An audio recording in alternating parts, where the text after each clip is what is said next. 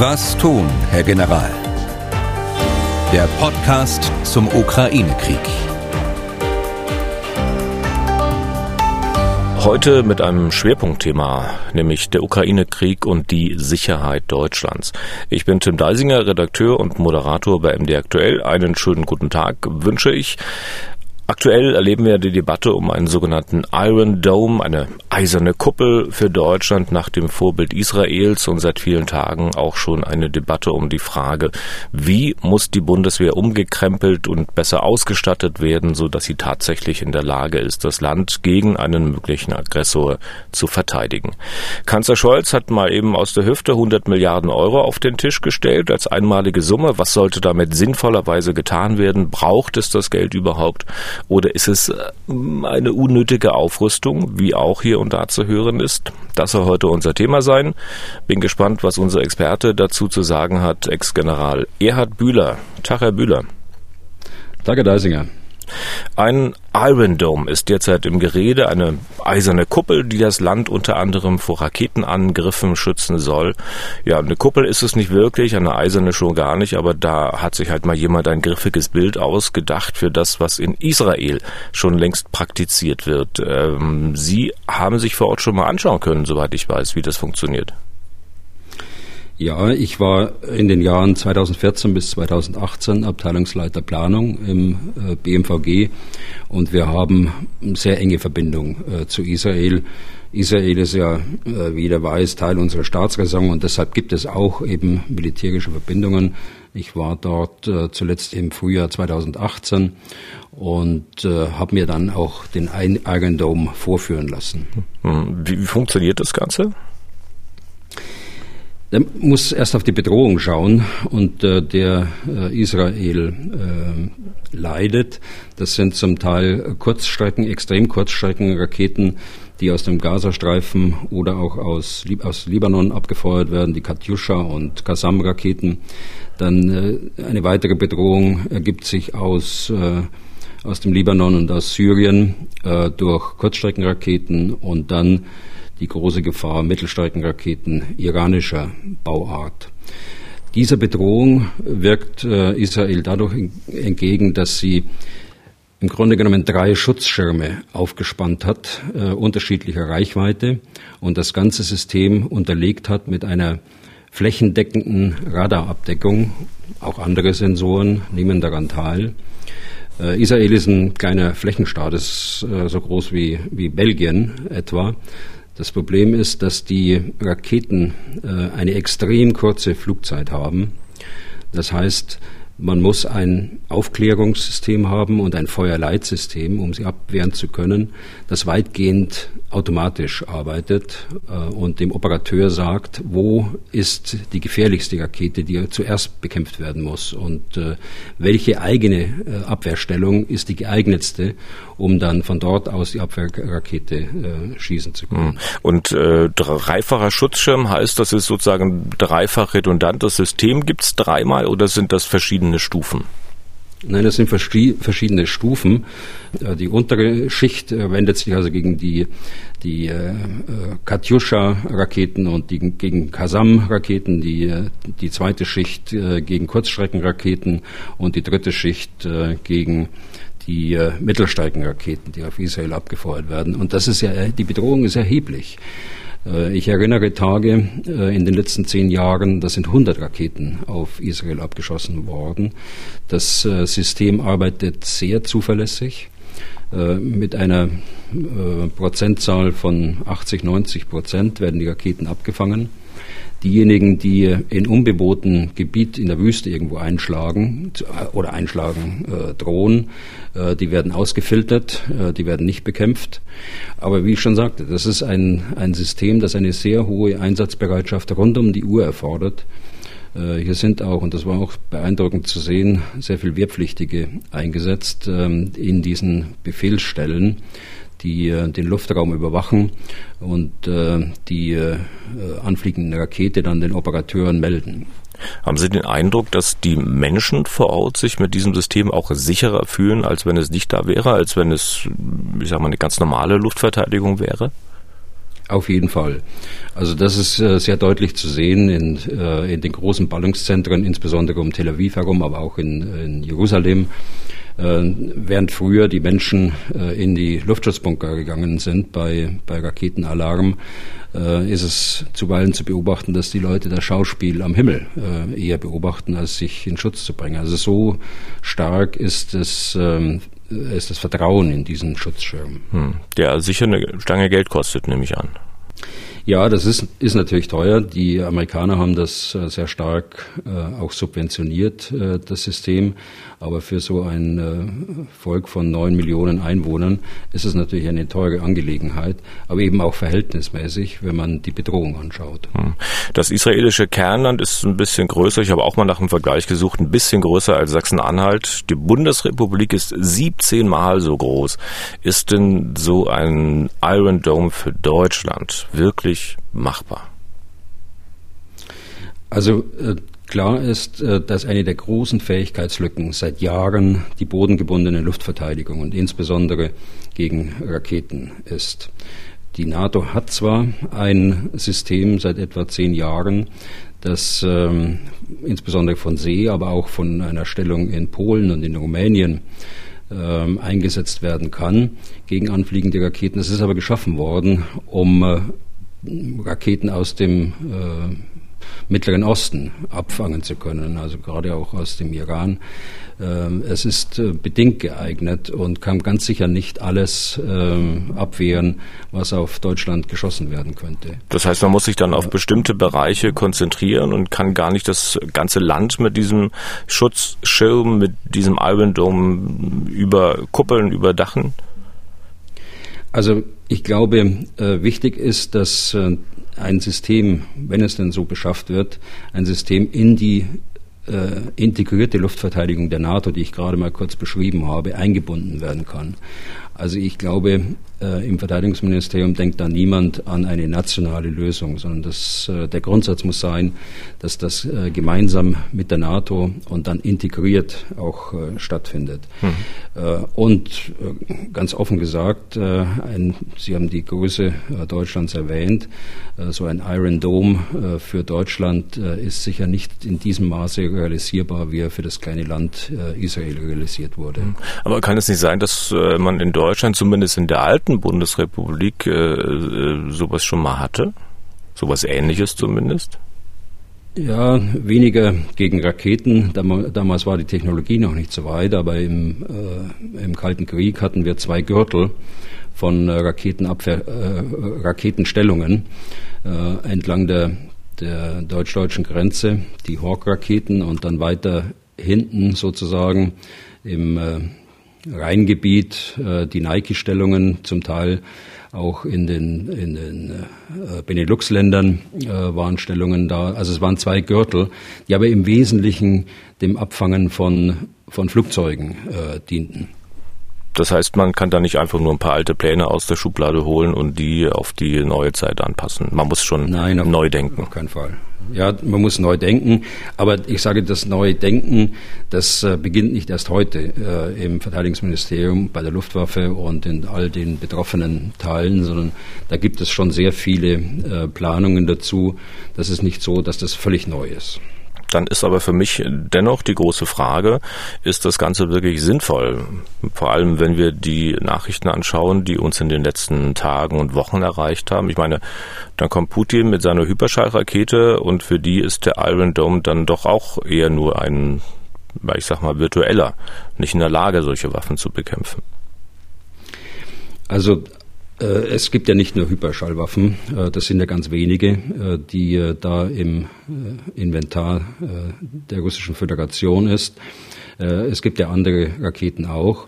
Und gegen die richtet sich natürlich die Technologie, die man heute hat. Wesentlich ist, dass ähm, Komponenten dieses Iron Dome, und das ist, sind ja die Raketen genannt worden, die Arrow-Raketen, die die obere Schicht abdecken, dass diese Komponenten kompatibel sind äh, mit der NATO-integrierten Luftverteidigung und insofern dort äh, gut eingepasst werden könnten. Wie teuer wäre sowas? Kann man das hochrechnen für Deutschland?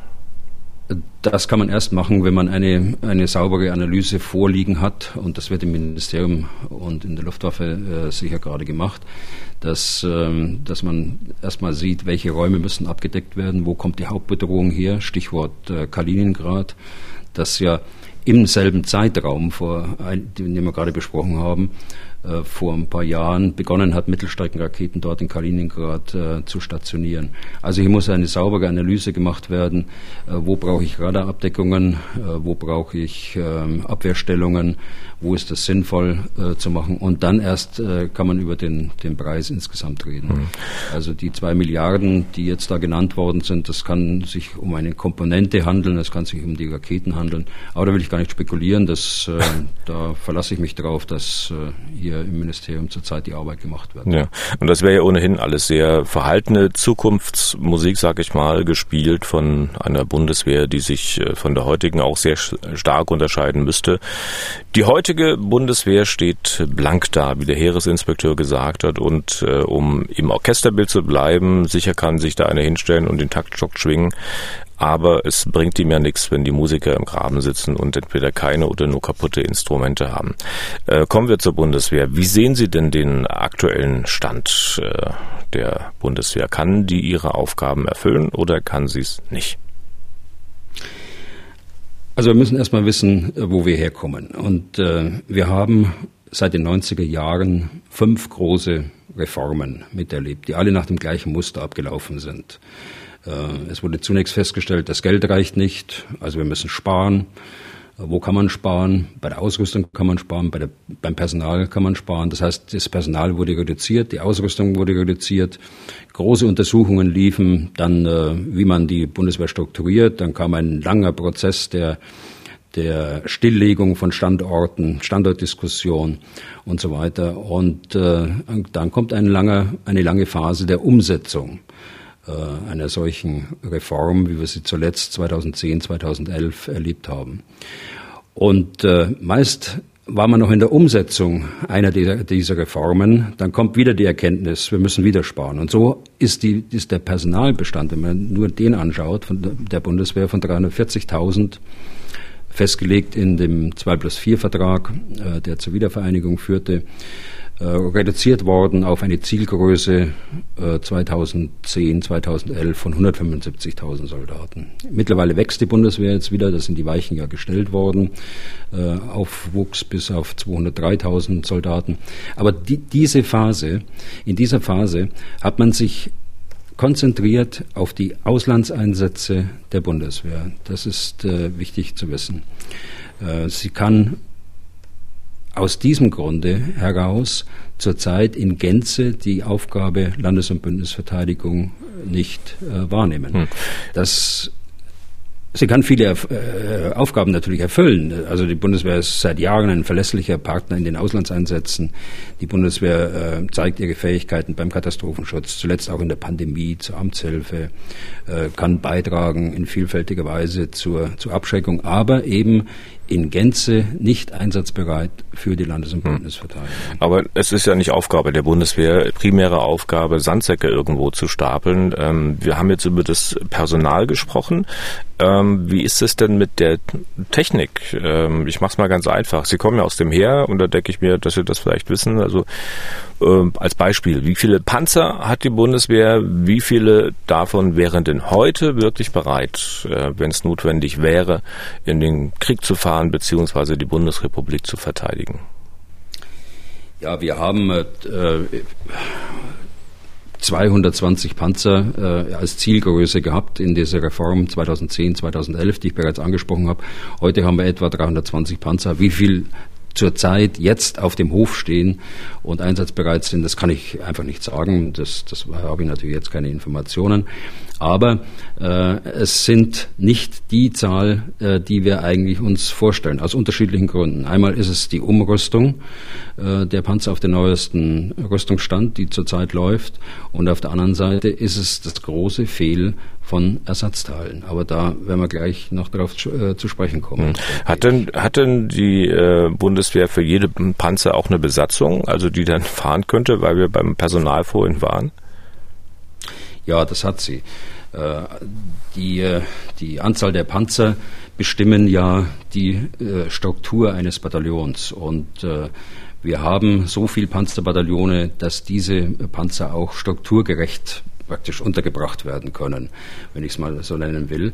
Also die Besatzungen sind natürlich da und äh, sie, sie äh, sind äh, permanent eigentlich im Training. aber die Anzahl der Fahrzeuge, die sie für, für das Training haben, für die Ausbildung haben, die entspricht nicht dem, was wir uns eigentlich vorstellen. Hm. Wie ist das bei anderen ähm, Gerätschaften? Nehmen wir mal äh, Luftwaffe.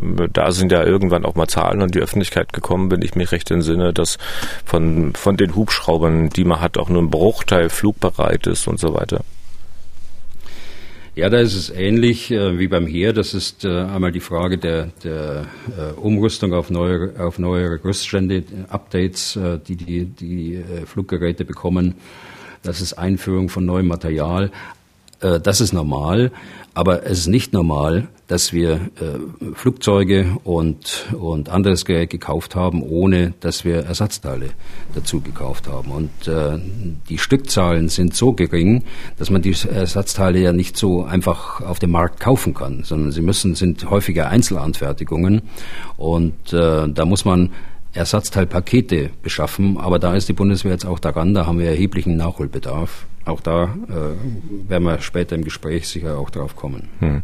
Wie steht denn die Bundeswehr hier im Vergleich mit anderen NATO-Armeen da? Haben die das anders gemacht? Haben die Ersatzteile, Ersatzteile mitbestellt oder geht es denen ähnlich?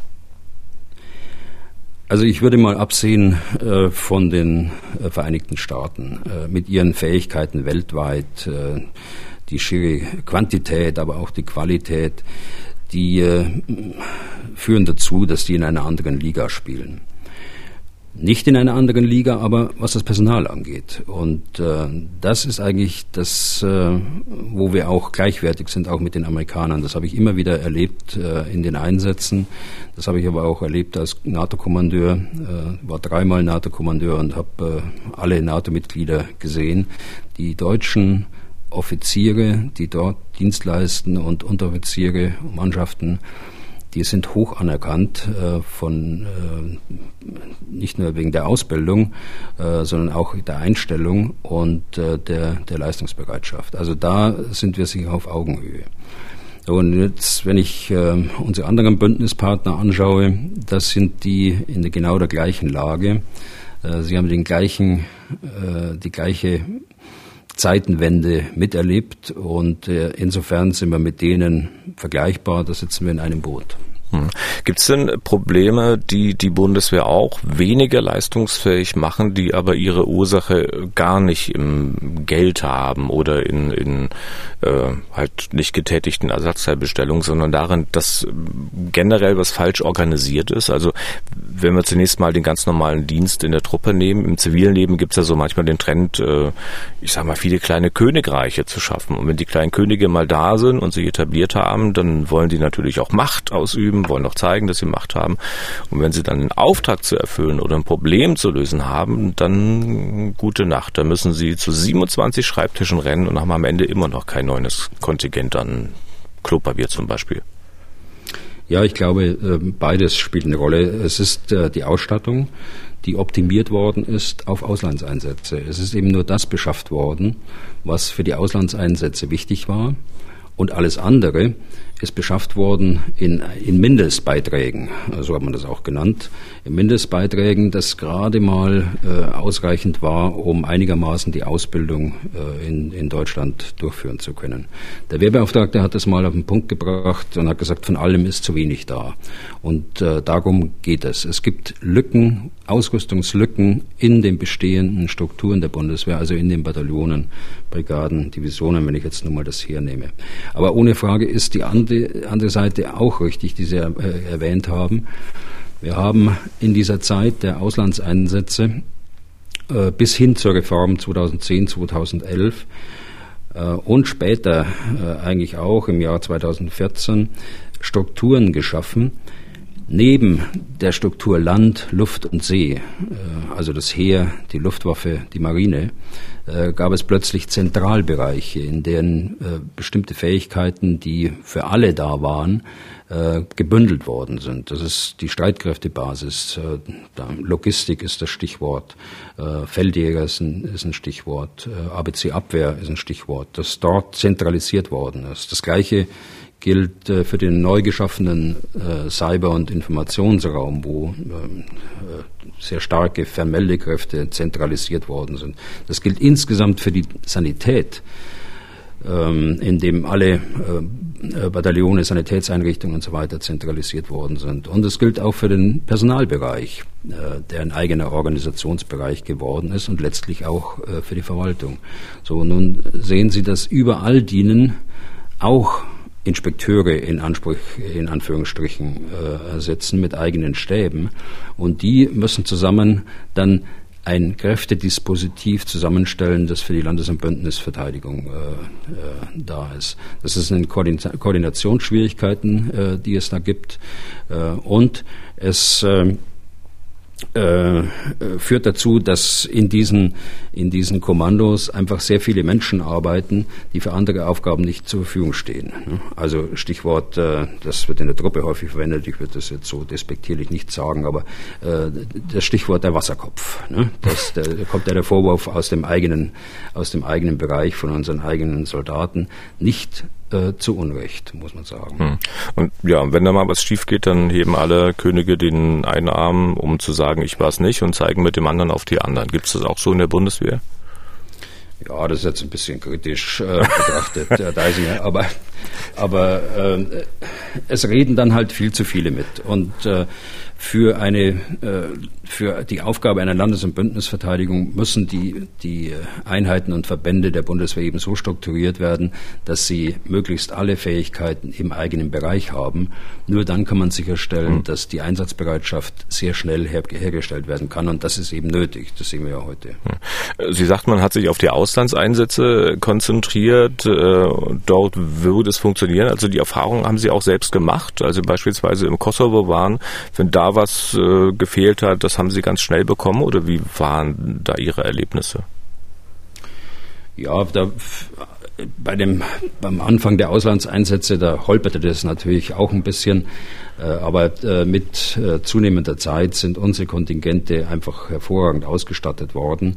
Und vor allen Dingen gab es eine langfristige Planung für die Soldatinnen und Soldaten. Sie wussten also ein Jahr vorher, ich muss nach Afghanistan, ich muss auf den Balkan oder ich muss nach Afrika.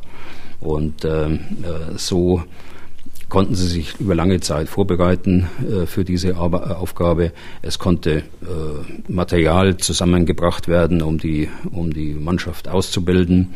Und äh, dann ist man in den Einsatz gegangen. Und äh, wie ich vorhin schon sagte, also der deutsche Beitrag bei den Auslandseinsätzen ist äh, ohne Frage, auch von den Amerikanern, höchst anerkannt. Äh, insbesondere auch die Zuverlässigkeit. Wenn wir sagen, wir machen das, dann machen wir das auch und gehen nicht nach äh, wenigen Jahren wieder raus. Äh, wir sind heute auf dem Balkan immer noch vertreten, auch mit einem kleinen Kontingent. Wir waren von 2001 äh, bis ins letzte Jahr äh, durchgehend in Afghanistan mit einem großen Kontingent. Das haben selbst größere äh, Bündnispartner so nicht gemacht. Hm. Dann kommen wir mal dazu, ein bisschen zu ergründen, woran es denn liegt, dass die Bundeswehr da steht, wo sie steht. Man hat sich auf Landesverteidigung eben nicht konzentriert, sondern auf die Auslandseinsätze. Und da liegt es ja ziemlich nahe, dass man sagt, okay, das waren halt politische politische Entscheidung, oder? Ja, das war nicht nur politische Entscheidung, das muss man fairerweise sagen. Das äh, war auch aus der Not geboren äh, in, der, in der militärischen Führung äh, die Auffassung. Es war auch die, die Orientierung äh, damals, und das muss man auch fairerweise sagen, ähm, die, die Auffassung, wir sind von Freunden umgeben, wir können die Kernaufgabe äh, der Landes- und Bündnisverteidigung äh, hinten anstellen gegenüber den Anforderungen der Auslandseinsätze.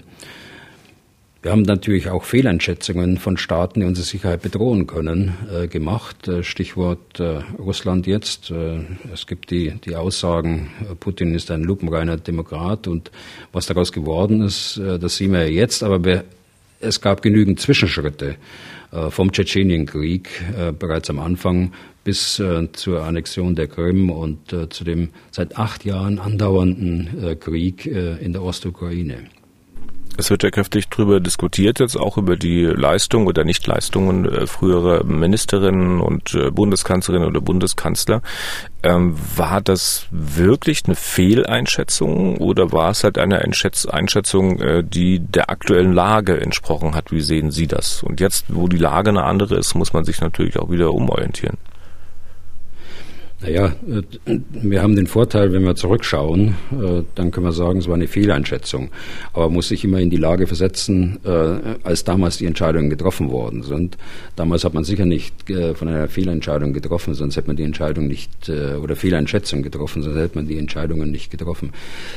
Aber, aber es ist, es ist tatsächlich so, wenn Sie heute das Ergebnis sehen, äh, im Ukraine-Krieg, dann war es definitiv eine Fehleinschätzung und man hätte die, äh, die Zeitenwende äh, auch früher beginnen können. Sie hat im Übrigen, und auch das gehört zur Wahrheit, sie hat 2014 auch für die Bundeswehr begonnen.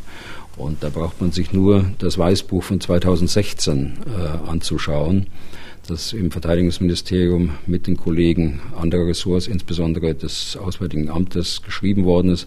Man kann sich anschauen, die Konzeption der Bundeswehr 2018, in der die neue Bundeswehr beschrieben worden ist, äh, auf dem Papier natürlich, äh, aber immerhin konzeptionell, strategisch. Und äh, man kann sich anschauen, das Fähigkeitsprofil, das 2018 beschlossen worden ist und dem Parlament vorgelegt, vorgelegt worden ist. Das ist ein Modernisierungs- und Ausstattungsprogramm der Bundeswehr, das seit 2018 existiert. Äh, das kann jetzt als Grundlage genommen werden, mit den Fortschreibungen, die es natürlich gibt, äh, äh, als Grundlage für die weitere Ausstattung. Hm. Aber letzter Gedanke vielleicht noch dazu. Wir haben sogar, es gerät alles so ein bisschen in Vergessenheit, kommt aber bei mir jetzt auch immer so hoch. Wir haben sogar noch während des Weißbuchprozesses eine erste Abschätzung durchgeführt. Was wird es kosten, die Bundeswehr wieder voll auszustatten? Und zu modernisieren und haben damals die Zahl 130 Milliarden äh, veröffentlicht. Das heißt, die Ministerin hat es natürlich äh, gemacht.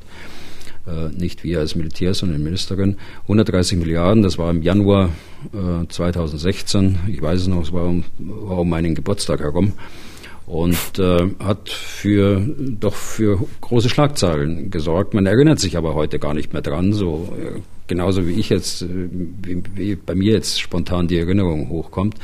Äh, das ist nicht erst seit heute so, dass äh, ein enormer Nachholbedarf bei der Bundeswehr existiert. Hm. Aber die meisten werden damals sicher auch die Hände über dem Kopf zusammengeschlagen haben und gesagt haben, na, das, nee, so viel Geld können wir uns gar nicht leisten. Ich will mal, also manchem waren ja auch früher zu den Zeiten der Fehleinschätzung, die Rüstungsausgaben schon zu hoch. Ich will mal an dieser Stelle eine Hörerfrage einfügen, und zwar die von Julian Schellong. Der holt ein bisschen aus, äh, aber am Ende stehen dann zwei konkrete Fragen. Wir können es uns ja mal anhören. Man hört häufig die Kritik, die deutsche Bundeswehr sei nicht richtig finanziert und könne deswegen ihre Aufgaben nicht wahrnehmen. Herr Bühler hat es ja auch schon so gesagt. Nun hatte die Bundeswehr im letzten Jahr ein Budget von 50 Milliarden Euro. Das waren 30 Prozent mehr als noch vor fünf Jahren. Jetzt kommen nochmal 100 Milliarden Euro drauf. Ich als Kriegsdienstverweigerer und Neuling frage mich dann, also wo geht denn dieses ganze Geld hin? Andere europäische NATO-Staaten schaffen es für weniger Geld, eine funktionsfähige Armee aufzustellen.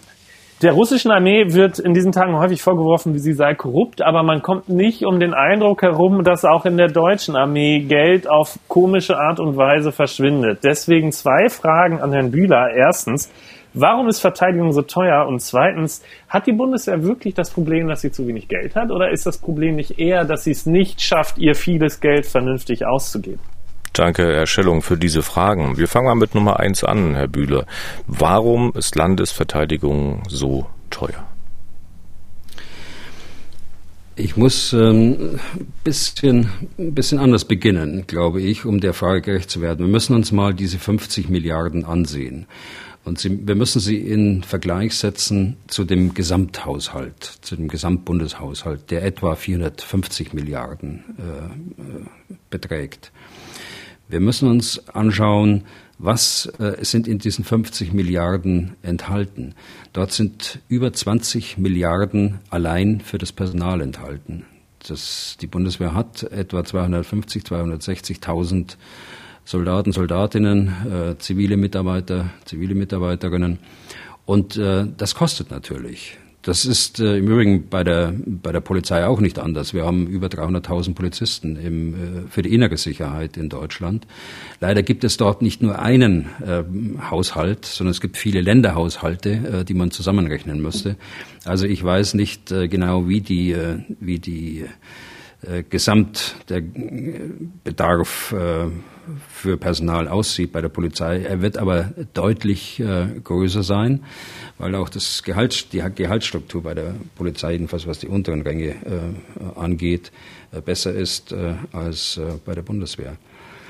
Wir müssen uns auch anschauen, äh, was heißt das eigentlich relativ zum Bruttoinlandsprodukt. Wir haben bis in die 90er Jahre hinein drei bis vier Prozent für erforderlich geachtet. Äh, für Verteidigung auszugeben. Wir lagen in den letzten Jahren zwischen 1,1 und äh, jetzt gut gerechnet bei 1,4. Trotz der Zusage, die es seit 2002 schon gibt, dass man äh, zwei Prozent eigentlich investieren will. Und schließlich muss man, um das ins Verhältnis zu setzen, den Anteil des also den investiven Anteil und dort das, was für Beschaffung zur Verfügung stellt, sehen. Und das sind in absoluten Zahlen äh, sind das acht Milliarden von diesen 50 Milliarden. Auch viel Geld, natürlich. Ja. Aber auch hier muss man sagen, wir hatten einen Investivanteil von 30 Prozent in der alten Bundeswehr. Und heute haben wir 15 äh, Prozent.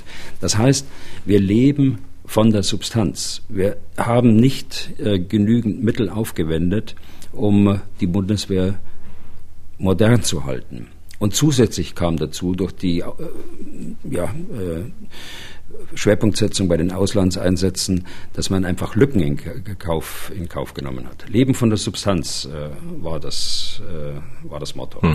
Aber dieser Sprung äh, über die Jahre gesehen von beispielsweise 38 äh, Milliarden vor 15 Jahren, jetzt bei deutlich über 50 Milliarden, äh, das, diese, dieser Unterschied von 12 Milliarden, das äh, werden ja nicht nur die Personalkosten sein, die da gestiegen sind. Aber der Zustand der Bundeswehr hat sich trotz dieser Mehrausgaben nicht verbessert?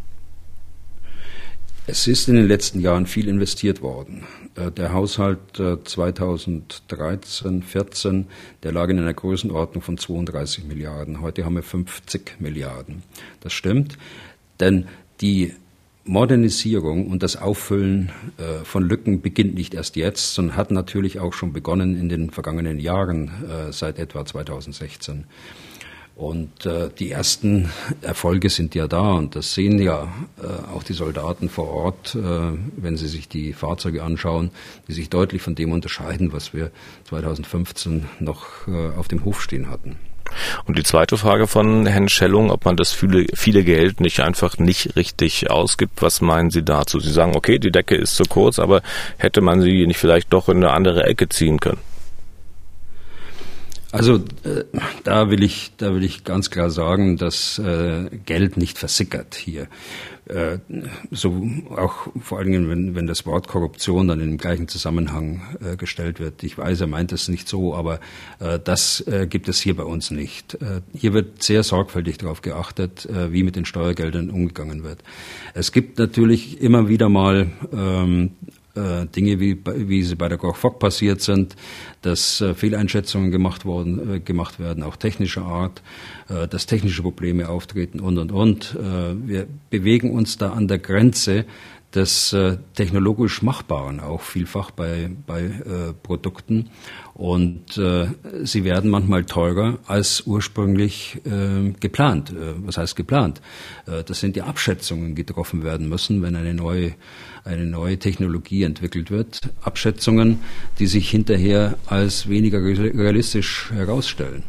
Und es kommt ein weiteres dazu. Die, äh, die Bundeswehr hat in den letzten Jahren ähm, auf Transparenz sehr viel sehr viel Wert gelegt und äh, legt mittlerweile zweimal im Jahr für jedes Großprojekt äh, die äh, die Rüstungs, äh, Rüstungsberichte vor, dem Parlament, äh, aber auch der Öffentlichkeit. Sie sind öffentlich im Internet abzurufen. Und da kann man auch sehen, wo die Probleme liegen. Sie liegen nicht darin, dass es irgendwo versickert. Und äh, was die, die Schwerpunktsetzung angeht, glaube ich, dass wir dort auch mit dem Fähigkeitsprofil, das wir seit 2018 auf der richtigen Seite liegen, priorisiert werden muss immer. Und das wird auch getan im Fähigkeitsprofil, aber dass man hier Geld für unnütze Dinge ausgibt, äh, das ist vollkommen ausgeschlossen. Hm. Ich will mal kurz nachfragen noch, Sie sagten, manchmal wird so ein Projekt teurer, als man gedacht hat in der öffentlichen Wahrnehmung. Wenn man nicht so drin äh, steckt, ist, ja die, äh, ist es eher so, dass es die Regel ist, dass es teurer wird. Ist diese Wahrnehmung falsch oder gibt es auch Projekte beispielsweise, die manchmal viel billiger werden als gedacht? Also es gibt äh, einige Projekte, die, die äh, wo es also Punktlandungen geben, gegeben hat. Äh, ich erinnere an die, an die Beschaffung äh, der Hubschrauber für unsere Spezialkräfte. Ähm, ich erinnere die, die neuen äh, SAR-Hubschrauber, also Rettungshubschrauber, die jetzt in, in Deutschland auch zu sehen sind, als Ersatz für die alten Teppichklopfer haben wir sie genannt, äh, die alten Bell-Hubschrauber und äh, durch das Geräusch der, der Rotoren. Ja. Äh, das sind alles, das sind alles äh, Projekte, die gut gelaufen sind und äh, wo man wirklich Punktlandungen hingelegt hat.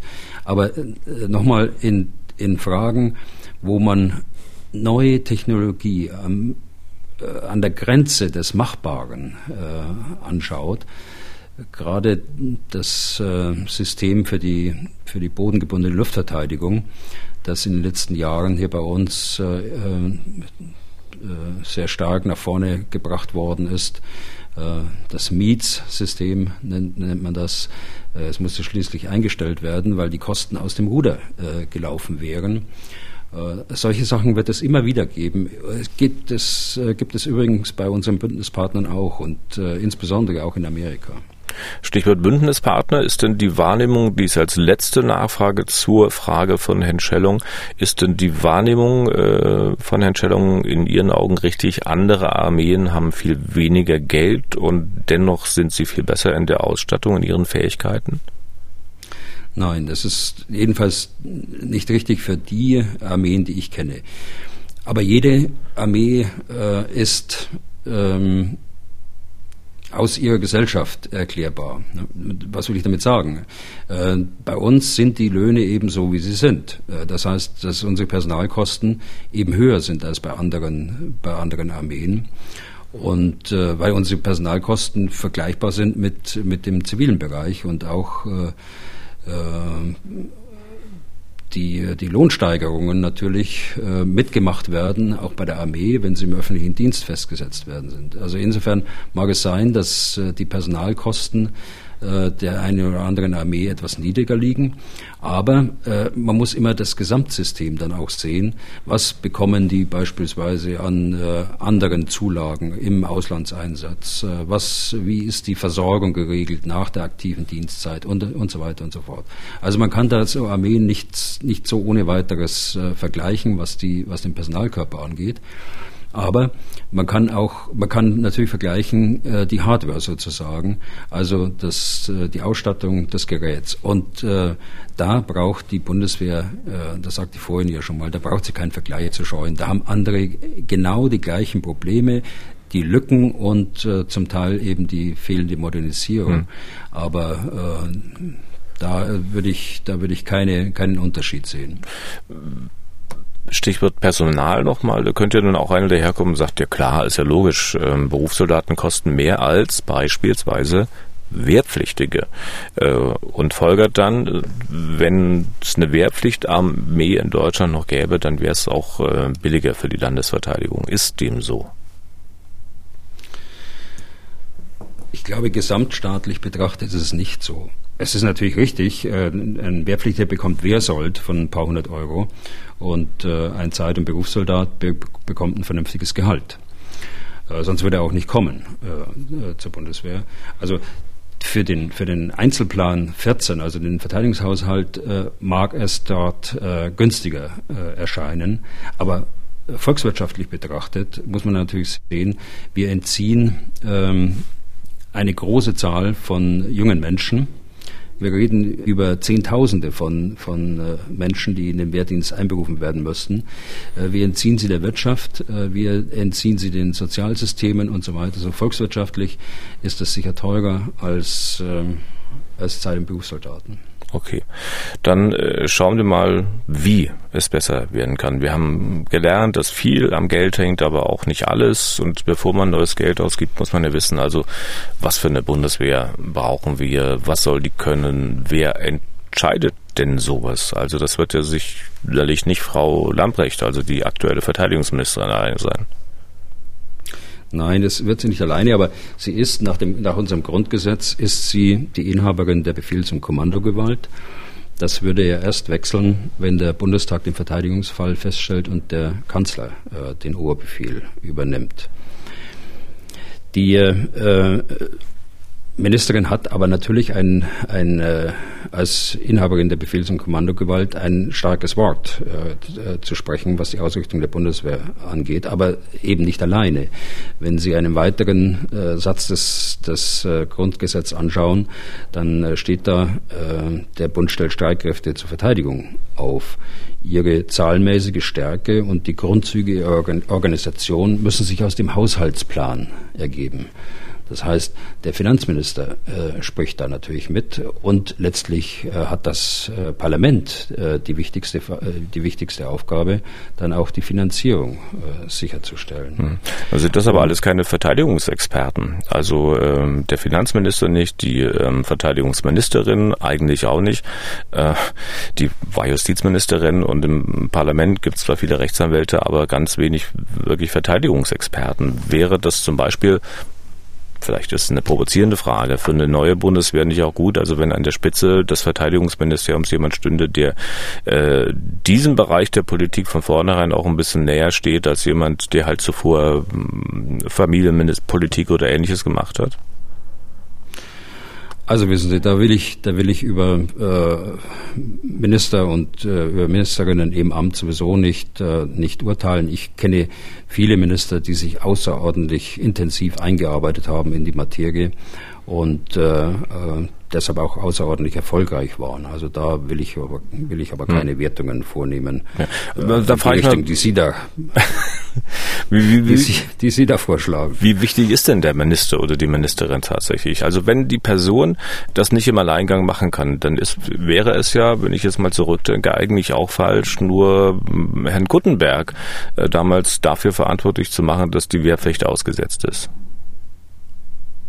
Die Ministerin lässt sich natürlich beraten und sie hat äh, einen großen äh, Stab. Sie hat das äh, große Bundesministerium der Verteidigung und wir haben die Teilstreitkräfte, die ich vorhin schon erwähnt habe.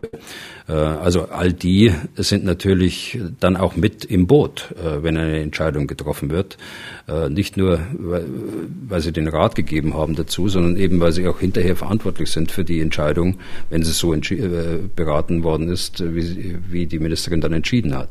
Also das kann man nicht immer nur an einer Person festmachen, sondern das ist natürlich die, die äh, Umgebung der Ministerin und insbesondere äh, der Generalinspekteur, die Abteilungsleiter äh, im, im, Ministerium und so weiter. Und mhm. da muss man sich schon dann auch verantwortlich fühlen. Okay, dann kommen wir mal zu diesen eigentlichen Inhalten für Ihre Begriffe. Was müsste denn äh, dieses Profil einer neuen Bundeswehr ausmachen, um dem gewachsen zu sein, was vor ihr steht? Wir brauchen keine Reform, äh, wie ich sie vorhin skizziert habe. Die brauchen wir nicht. Und die ist vielfach in den Köpfen auch unserer Leute noch mit drin. Äh, dann geht das wieder los mit den äh, Standortdiskussionen und so weiter und so fort. Das brauchen wir nicht. Das heißt, was, welche Reformen meinen Sie jetzt, die Sie skizziert haben, dass man sagt, wir müssen wieder sparen oder in welche Richtung soll das ja, gehen, ja, was genau. Sie jetzt meinen? Ja, ja, also das, was ich vorhin skizziert habe, dass ich sagte, das ging in einem, in einem Kreislauf praktisch. Ja. Das Geld reicht nicht, da müssen wir Personal reduzieren und so weiter. Das, das meine ich damit nicht. Ja. Was wir machen müssen, ist, äh, wir müssen die Lücken füllen, die wir bewusst äh, in der, in der äh, Reform von 2010, 2011 äh, gelassen haben. Wir haben ja bewusst äh, die Heeresflugabwehr aufgegeben. Wir haben bewusst äh, entschieden, dass wir die Panzerbataillone nur noch mit 70 Prozent ihrer Panzer ausstatten. Äh, weil wir äh, gedacht haben, wir brauchen sie sowieso auf, lange, auf längere Sicht nicht. Und wenn ein Bataillon mal auf Übung geht, dann muss es sich ein paar Panzer ausleihen von einem, von einem Nachbarbataillon. Dynamisches Verfügbarkeitsmanagement äh, nannte man das. Da wird mir schon ich will das nicht weiter ausführen, aber äh, Lücken füllen äh, ist das eine. Also Vollausstattung der Bundeswehr für alle Aufgaben, die die Bundeswehr hat. Äh, die Ministerin von der Leyen hat das genannt, äh, aufgabenorientierte äh, Ausstattung.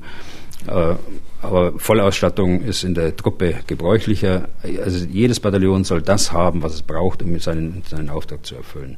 Und das Zweite ist ähm, die Modernisierung der Bundeswehr fortsetzen. Und äh, äh, da muss man sich nur die Hubschrauber anschauen, die schweren Transporthubschrauber, um die seit Jahren gerungen wird. Und da sieht man, wie dringend das ist. Der dritte Punkt ist die Digitalisierung weiter vorantreiben die Multinationalisierung weiter vorantreiben, äh, insbesondere mit dem Ziel, gemeinsame Fähigkeiten äh, zu, zu generieren. Fast völlig unbemerkt äh, ist ja, zu, ist ja gerade in den letzten Tagen eine gemeinsame Lufttransportstaffel in, in der Normandie in Dienst gestellt worden, die wir mit der französischen Luftwaffe dort gemeinsam äh, betreiben und äh, die mit amerikanischen Hercules C-130J ausgestattet sind. Ein sehr leistungsfähiges, aber kleineres Flugzeug als der, der A400. Also solche Beispiele meine ich, wenn ich jetzt von Multinationalisierung spreche. Und dann natürlich, es ist nicht nur Ausrüstung, vollkommen richtig, hatten Sie gesagt, äh, auch andere äh, sondern es müssen auch die Strukturen angepasst werden. Aber auch dort liegen die Vorschläge seit 2018 auf dem Tisch. Der Generalinspekteur hat noch im letzten Jahr äh, mit der äh, Frau, äh, Frau Ministerin Kram-Karrenbauer das Eckpunktepapier äh, in diese Richtung vorgelegt auch noch nicht umgesetzt. Und das würde eben die, äh, die die Strukturen äh, verbessern, sodass sie in, in kürzerer Zeit für Landes- und Bündnisverteidigung einzusetzen wäre und nicht einzelne Truppenteile aus äh, allen Himmelsrichtungen zusammengeführt werden müssen, um dann äh, einen schlagkräftigen Verband in Anführungsstrichen zu bilden. Das heißt, also diese diese Ziele, äh, die würde ich jetzt äh, nach vorne nach vorne ziehen und das macht das Ministerium auch. Da, da bin ich mir sehr sicher. Mhm. Das machen sie auch und die werden auch diese diese ähm, fünf Punkte dort abarbeiten, wie wir sie gemeinsam 2018 äh, auch beschlossen haben. Hm, das Letzte, das bedeutet, Sie hatten sich dieses Wort jetzt nicht zu eigen gemacht, sondern haben sozusagen aus der Truppe kommend äh, eingeführt. Das hieße ja quasi auch den Wasserkopf der Bundeswehr ähm, anstechen und mal kräftig Wasser ablassen. Ja, ja, genau. Das, äh, das meine ich ja auch mit, mit äh, dem Punkt Anpassen der Strukturen. Aber auch Zuordnen äh, von Verbänden, dass eben jede Brigade auch das Artilleriebataillon hat, das es braucht, dass jede Division ein Vermelle-Bataillon hat, das es braucht und dergleichen mehr. Also organisiere dich, wie du kämpfst. Das ist, das ist der Grundsatz. Und wenn ich den äh, Anspruch habe, in kürzerer Zeit einsatzbereit zu sein, muss ich meine Truppenteile so organisieren, dass ich sie in kurzer Zeit dann auch tatsächlich zur Wirkung bringen kann. Das heißt, damit der Bataillonskommandeur dann nicht bei einer Abteilung Fernmeldeaufklärung anfragen muss und äh, kannst du mir mal eine Fernmeldekompanie geben, ich bräuchte die mal da und da, sondern dass er sie gleich hat. Habe ich das recht verstanden? Genau so ist es. Genau. Und das, ich meine, dieses Organisationsprinzip, das kennt man aus Großkonzernen, aus zivilen Großkonzernen. Das kennt man vielleicht auch bei Ihnen äh, im öffentlich-rechtlichen äh, Rundfunk.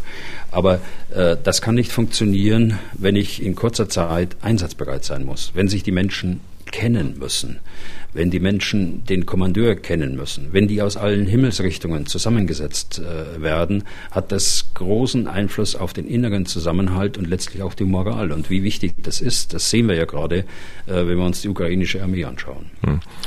Das waren jetzt Strukturen. Wir müssen noch versuchen, ein bisschen konkreter zu machen. Was äh, wäre denn mit dem Geld, das jetzt demnächst zur Verfügung stehen soll, wirklich konkret zu tun? Was würden Sie denn da auf Ihre Wunschliste schreiben? Ja, also äh, war nicht nur Strukturen. Äh, Strukturen war einer der fünf Punkte, die ich genannt habe. Ja. Aber das nur zur Ergänzung, äh, der Dasinger. Äh, aber wenn man jetzt äh, konkret äh, wird, dann wird das Ministerium ganz sicher äh, und die Streitkräfte äh, Ersatzteile und Munition ganz hoch priorisieren. Ersatzteile hatten wir bereits genannt. Munition müssen wir nennen. Äh, hier gibt es einen zweistelligen Milliardenbetrag, äh, der äh, notwendig ist, um die Bundeswehr mit der notwendigen Munition auszustatten. So teuer ist eben hochpräzise Munition mittlerweile, dass sich, dass sich solche Summen ergeben. Dann der zweite Punkt ist, die, die drei Divisionen, die das Heer heute noch hat, die müssen voll ausgestattet werden. Wir haben diese Divisionen der NATO versprochen äh, und die NATO rechnet auch damit. Wir müssen sie voll ausstatten. Das wird äh, ein, ein Schwerpunkt sein müssen der, der Planungen.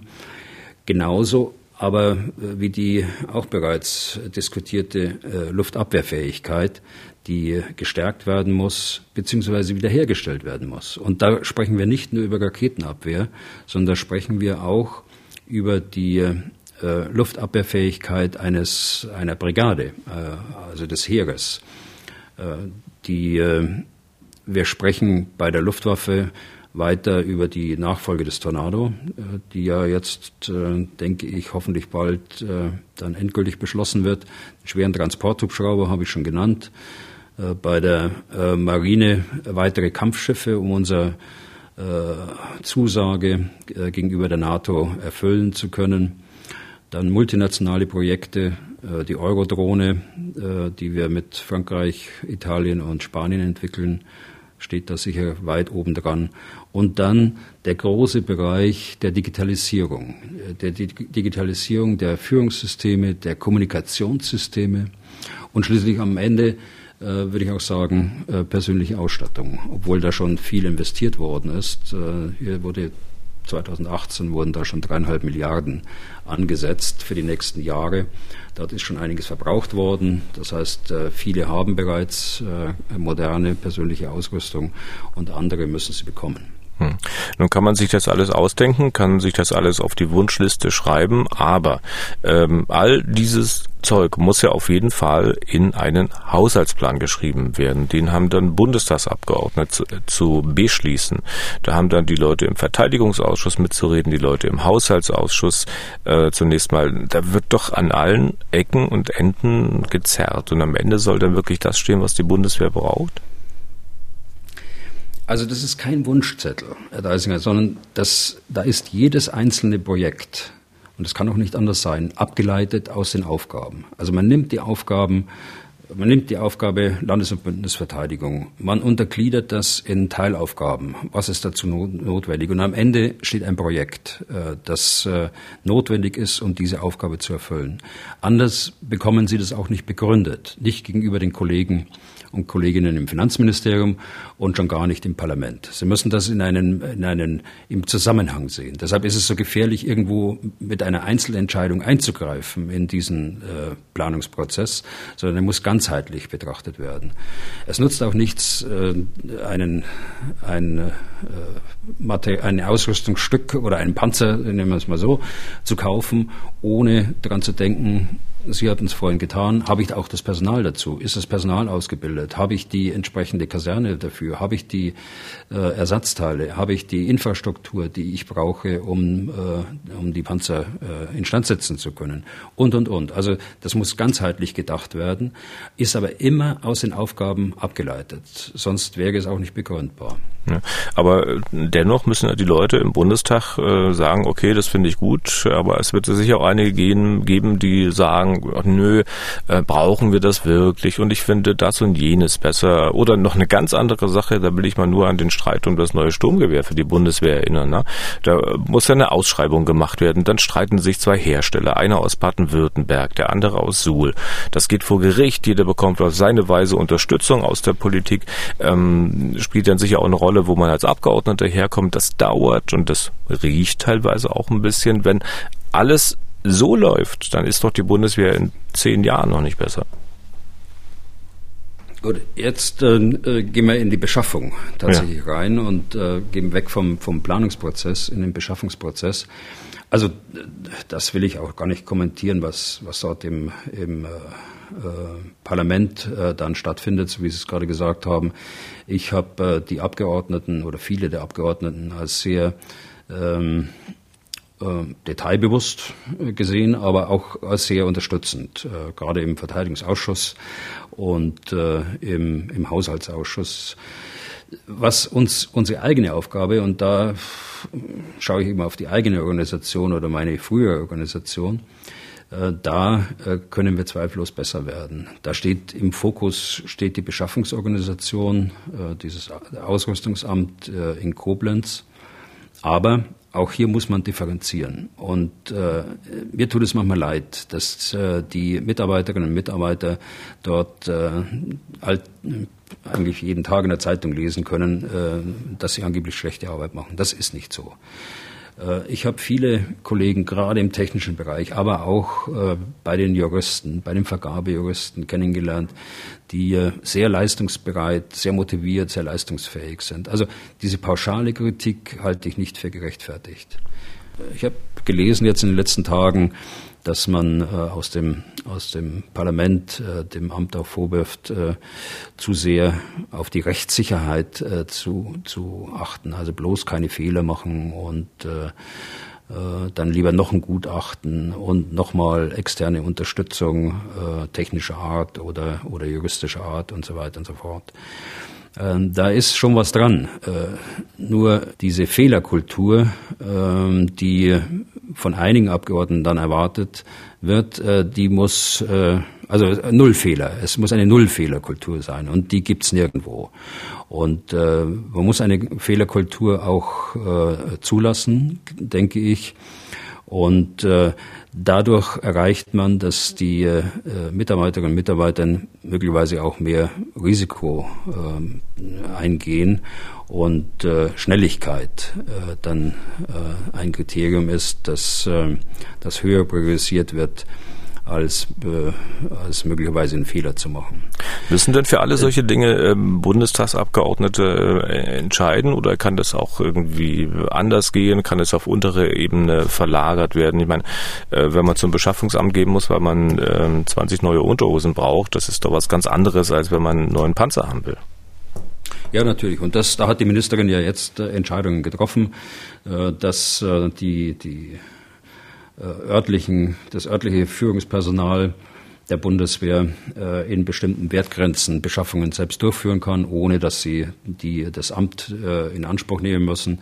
Das ist auch sehr vernünftig und das wird sicher auch einiges an Druck nehmen von dem Amt, denn äh, man muss wissen, dass die etwa 10.000 Verträge, das ist die Zahl, die ich noch im Kopf habe, etwa 10.000 Verträge pro Jahr äh, abschließen müssen. Für alles, was die, was die Truppe beschafft oder nahezu alles. Ich will aber auch nochmal auf einen anderen Aspekt eingehen. Es hat in den letzten Jahren auch vieles an, äh, an Bestrebungen gegeben, dem Amt dadurch zu helfen, dass man es äh, anders organisiert, dass man äh, die Aufgabe mm, anders anpackt als in einer, in einer Behörde. Dazu ist ja von der Ministerin von der Leyen eine Staatssekretärin geholt worden äh, Frau Dr. Suda, die sich sehr viel äh, vorgenommen hat in der Beziehung, aber letztlich äh, gescheitert ist, äh, weil einige Vorschläge einfach auch politisch äh, nicht akzeptabel waren. Und äh, da war einer der Vorschläge ja die, die Umwandlung zu einer Agentur, so wie wir es bei der Arbeitsagentur beispielsweise haben dass man das von einer Behörde zu einer Agentur macht und andere Lösungen. Also äh, da gibt es sicher einiges zu tun äh, auf lange Sicht, äh, aber ich würde ausschließen, dass man äh, dort eine große Reform jetzt machen kann. Jetzt brauchen wir das, äh, brauchen wir das Amt unter den Maßgaben Schnelligkeit äh, vor, vor äh, also Schnelligkeit höher priorisieren als äh, äh, die Gefahr Fehler zu machen. Jetzt brauchen wir das Amt, um möglichst schnell äh, die Ziele, die ich vorhin genannt habe, auch zu erreichen. Wie autark ist denn die Bundesrepublik bei diesen äh, Dingen, das zu entscheiden? Also äh, Sie hatten vorhin erwähnt, drei Divisionen, die man der NATO versprochen hat. Äh, ähm, was hat die NATO da möglicherweise auch mitzureden? Es macht ja keinen Sinn beispielsweise, wenn alle jetzt F-35 kaufen und am Ende kein Land mehr einen Panzer hat. Ja, das ist ein ganz wichtiger Punkt, den Sie ansprechen. Und äh, deshalb verbieten sich eigentlich nationale Lösungen. Äh, es muss immer die Organisation insgesamt, also alle 30 äh, Bündnispartner in der NATO, die müssen entscheiden, was äh, soll die NATO leisten. Wie sieht also das Dispositiv aus, das die NATO hat und welcher Staat stellt was? Wenn man diese Frage äh, nicht stellt und wenn man nur national seine Streitkräfte äh, aufstellt, dann äh, wird man nur noch Redundanzen aufstellen. Die, äh, es läuft auch seit einigen Jahren so, dass wir in der NATO definieren, wer äh, stellt wie viele Brigaden, wie viele Divisionen, äh, wie viele Flugzeuge, wie viele Schiffe und so weiter. Und äh, das äh, wird dann nach einem Schlüssel verteilt auf die, auf die Staaten. Also der Schlüssel sieht so aus, dass sie die USA 45 Prozent aller Fähigkeiten stellen der NATO aufgrund der Größe des Landes, des Bruttoinlandprodukts, der Bevölkerung äh, und anderer wirtschaftlicher Kriterien und so weiter. Deutschland stellt 10 Prozent. Äh, Frankreich und äh, Großbritannien stellen etwa 9 Prozent und alle anderen kommen dann unter ferner Liefen. Äh, das ist eine gemeinsame Entscheidung der NATO gewesen und äh, nach der wird gearbeitet. Und wenn es jetzt auf konkrete Forderungen angeht, die, Sie hatten die drei Divisionen gesprochen, dann schaut man, wie viele Divisionen braucht die, die NATO insgesamt. Und nach diesem Zehner-Schlüssel kommen dann drei Divisionen für Deutschland raus. Und äh, nach dem 10 Prozent äh, Schlüssel. Äh, ähnlich sieht es bei, den, bei der Marine aus, bei der Luftwaffe aus. Und wenn man das nicht so macht und wenn man das wieder nationalisiert, äh, wie es früher war eigentlich, dann, äh, dann schaffen wir unsere Redundanzen und kommen nicht zu dem Ziel, dass wir möglichst nur das äh, aufstellen und das haben, was wir tatsächlich für eine bestimmte Aufgabe brauchen. Insofern geben wir aber, und äh, die bohren da schon ein bisschen rein, wir geben da ein Stück weit Souveränität auf, was das Grundgesetz aber auch wieder äh, zulässt. Das Grundgesetz sagt ja ausdrücklich, dass, ähm, dass wir ein Teil einer einer, äh, eines Systems kollektiver Sicherheit sein können. Und das äh, sind wir innerhalb der NATO. Und äh, dass wir da, äh, dass unsere Regierung da und das Parlament äh, in die Beschränkungen seiner Hoheitsrechte einwilligen kann. Hm. Wenn ich auf die Zeit gucke, wir sind schon sehr weit fortgeschritten. Äh, wir müssen es mal zusammenbinden ein bisschen. Wenn ich das versuche jetzt am Ende, dann heißt es für mich, also Sie sagen nicht, dass das, was jetzt kommen soll, eine massive Aufrüstung ist, sondern dass man die Bundeswehr tatsächlich auch nur auf den Stand heben wird, den sie laut Gesetz äh, hat. Genau, so haben Sie gut zusammengefasst. Okay. Und reichen denn da diese 100 Milliarden, die Herr Scholz da aus der Tasche geholt hat und die zwei Prozent, die man möglicherweise jetzt vom Bruttoinlandsprodukt künftig in die Verteidigung investieren möchte? Also die, der 100 äh, Milliarden Fonds ist auf jeden Fall gut, weil wir auch aus dieser jährlichen Betrachtungsweise des Bundeshaushaltes rauskommen, sodass die Bundeswehr auch Verträge äh, schließen kann, die äh, die äh, über Jahre natürlich laufen, aber wo wir nicht äh, genau achten müssen darauf, dass das Geld auch tatsächlich in dem Jahr, in dem es vorgesehen ist, dann auch abfließt. Das ist ja die, die Problematik im, im Bundeshaushalt. Äh, so dass sie also sehr genau abschätzen müssen, welche Jahresscheibe nennt man dann 100 Millionen beispielsweise für eine Fregatte wie, äh, wie, macht man, wie macht man das, dass das Geld auch abfließt, wenn die Fregatte aus irgendeinem Grunde äh, ein paar Wochen später äh, erst, äh, erst äh, fertig wird äh, oder ein paar Monate später. Da hat man dann am Ende 100 Millionen äh, übrig äh, die nicht abgeflossen sind. Man setzt sich der politischen Kritik aus, dass man nicht vernünftig wirtschaften kann. Aber nein, man hat ja vernünftig gewirtschaftet, man hat nicht bezahlt, weil das Schiff nicht fertig geworden ist. Aber die 100 Millionen können Sie im, im Dezember nicht mehr ausgeben. Ja, also das, diesen Vorteil hat man dann in einem äh, solchen Sondervermögen, in diesem äh, 100 Milliarden äh, Paket, das hat man sicher.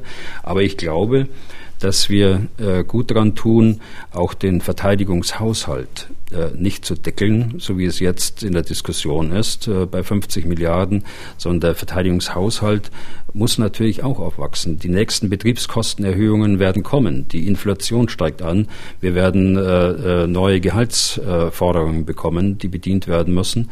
Und neues Gerät bedeutet automatisch auch äh, mehr Geld für die Materialerhaltung und die Pflege des, des Geräts. Hm. Klingt für mich danach, ähm, ich hatte ja gefragt, und ich weiß, dass Sie sich vor keiner Frage drücken möchten, aber ähm, ob diese 100 Milliarden reichen, war die Frage. Und ich habe so die leise Ahnung, dass Sie es nicht tun.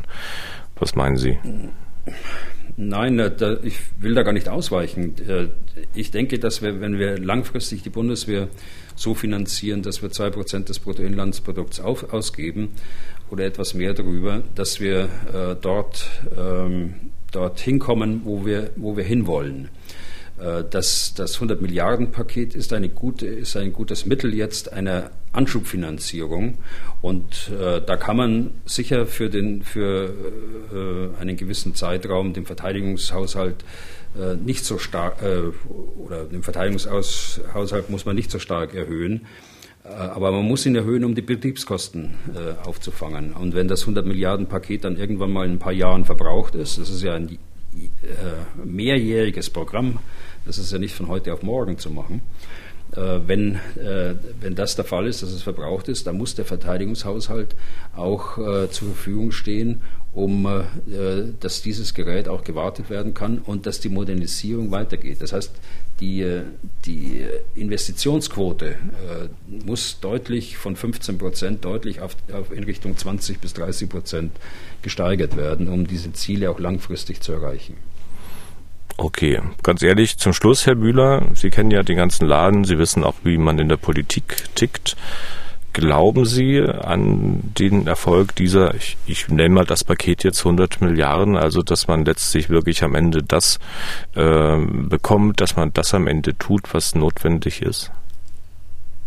Ich glaube das schon. Also die, die Spur ist zumindest gelegt, äh, die Planungen sind da und wir können uns gerne in ein paar Jahren unterhalten, ob es dann tatsächlich äh, äh, äh, ausgereicht hat und ob es tatsächlich dann zielführend war. Aber ich denke das schon. Gibt es konkrete Lehren, die man sozusagen jetzt aus dieser ganzen Debatte, aus der aktuellen Lage ziehen muss? Also etwas, was man aus dieser Krise lernen kann auf Dauer? Also wenn ich zum ursprünglichen Thema zurückkomme, der Ukraine-Krieg und äh, die weitere Entwicklung der Bundeswehr, dann ist es sicher zu früh, abschließende äh, Schlussfolgerungen zu ziehen. Ähm, eins scheint mir schon wichtig. Wir haben insgesamt erkannt, wie wichtig uns Freiheit und Rechtsstaatlichkeit ist. Wir haben es wieder schätzen gelernt, dass wir vielleicht in Teilen als selbstverständlich angenommen haben. Das ist der erste Punkt.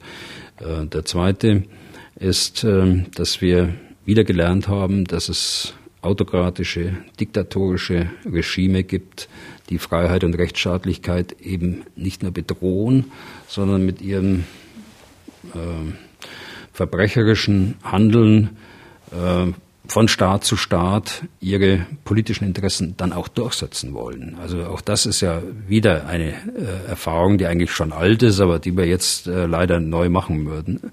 Und daraus würde ich die, die Schlussfolgerung ziehen, dass ich mir äh, wünschen würde, dass wir eine wehrhafte äh, Demokratie haben und dass wir auch ein gemeinsames Verständnis entwickeln, dass äh, diese Demokratie äh, auf lange Sicht auch äh, wehrhaft bleiben muss. Übrigens manchmal sogar, äh, wenn die Bedrohung wieder zurückgeht. Ich nehme da als Beispiel gerne äh, die, die Schweiz. Die Schweiz, äh, die seit ihrem Bestehen ich glaube, Mitte des 19. Jahrhunderts ist die, die Schweiz, äh, die heutige Schweiz jedenfalls entstanden. Und sie hat es geschafft, in all dieser Zeit äh, an den großen Kriegen äh, des 19. Jahrhunderts, des 20. Jahrhunderts nicht teilnehmen zu müssen. Sie war neutral, aber trotzdem einen erheblichen Teil äh, ihres, ihres Bundeshaushaltes für die Streitkräfte ausgerüstet. Das, man weiß es kaum, die, die, die Schweiz hat äh, 220 Kampfpanzer Leopard. Das ist äh, so viel, wie man eigentlich die Bundeswehr reduzieren wollte in der, in der äh, Reform 2010, 2011. Die Schweiz kauft jetzt gerade den äh, äh, teuersten Jet, äh, Kampfjet, äh, den es gibt, den F-35, übrigens mit äh, der gleichen Stückzahl, wie die Bundeswehr ihn auch kauft. Also dieses Verständnis äh, von, von wehrhafter Demokratie, das letztlich münden muss in der, die Überzeugung, der, Streitkräfte, der, der Staat stellt äh, Streitkräfte zur Verteidigung auf, das äh, wünsche ich mir für die Zukunft. Okay. Ja, damit sind wir durch für heute. Was kommt auf die Bundeswehr zu nach dieser Zeitenwende, wie es der Bundeskanzler formuliert hat. Wenn Sie Fragen dazu haben oder natürlich auch zum Geschehen in der Ukraine, zum Krieg dort, dann schreiben Sie an ukraine.mdraktuell.de. Was tun der General gibt es auf mdr.de in der ARD Audiothek, bei Spotify, Apple und überall da, wo es sonst noch Podcasts gibt. Danke, Herr Bühler, für heute. Wir hören uns am Freitag wieder. Gerne, Herr Leising. Was tun, Herr General? Der Podcast zum Ukraine-Krieg.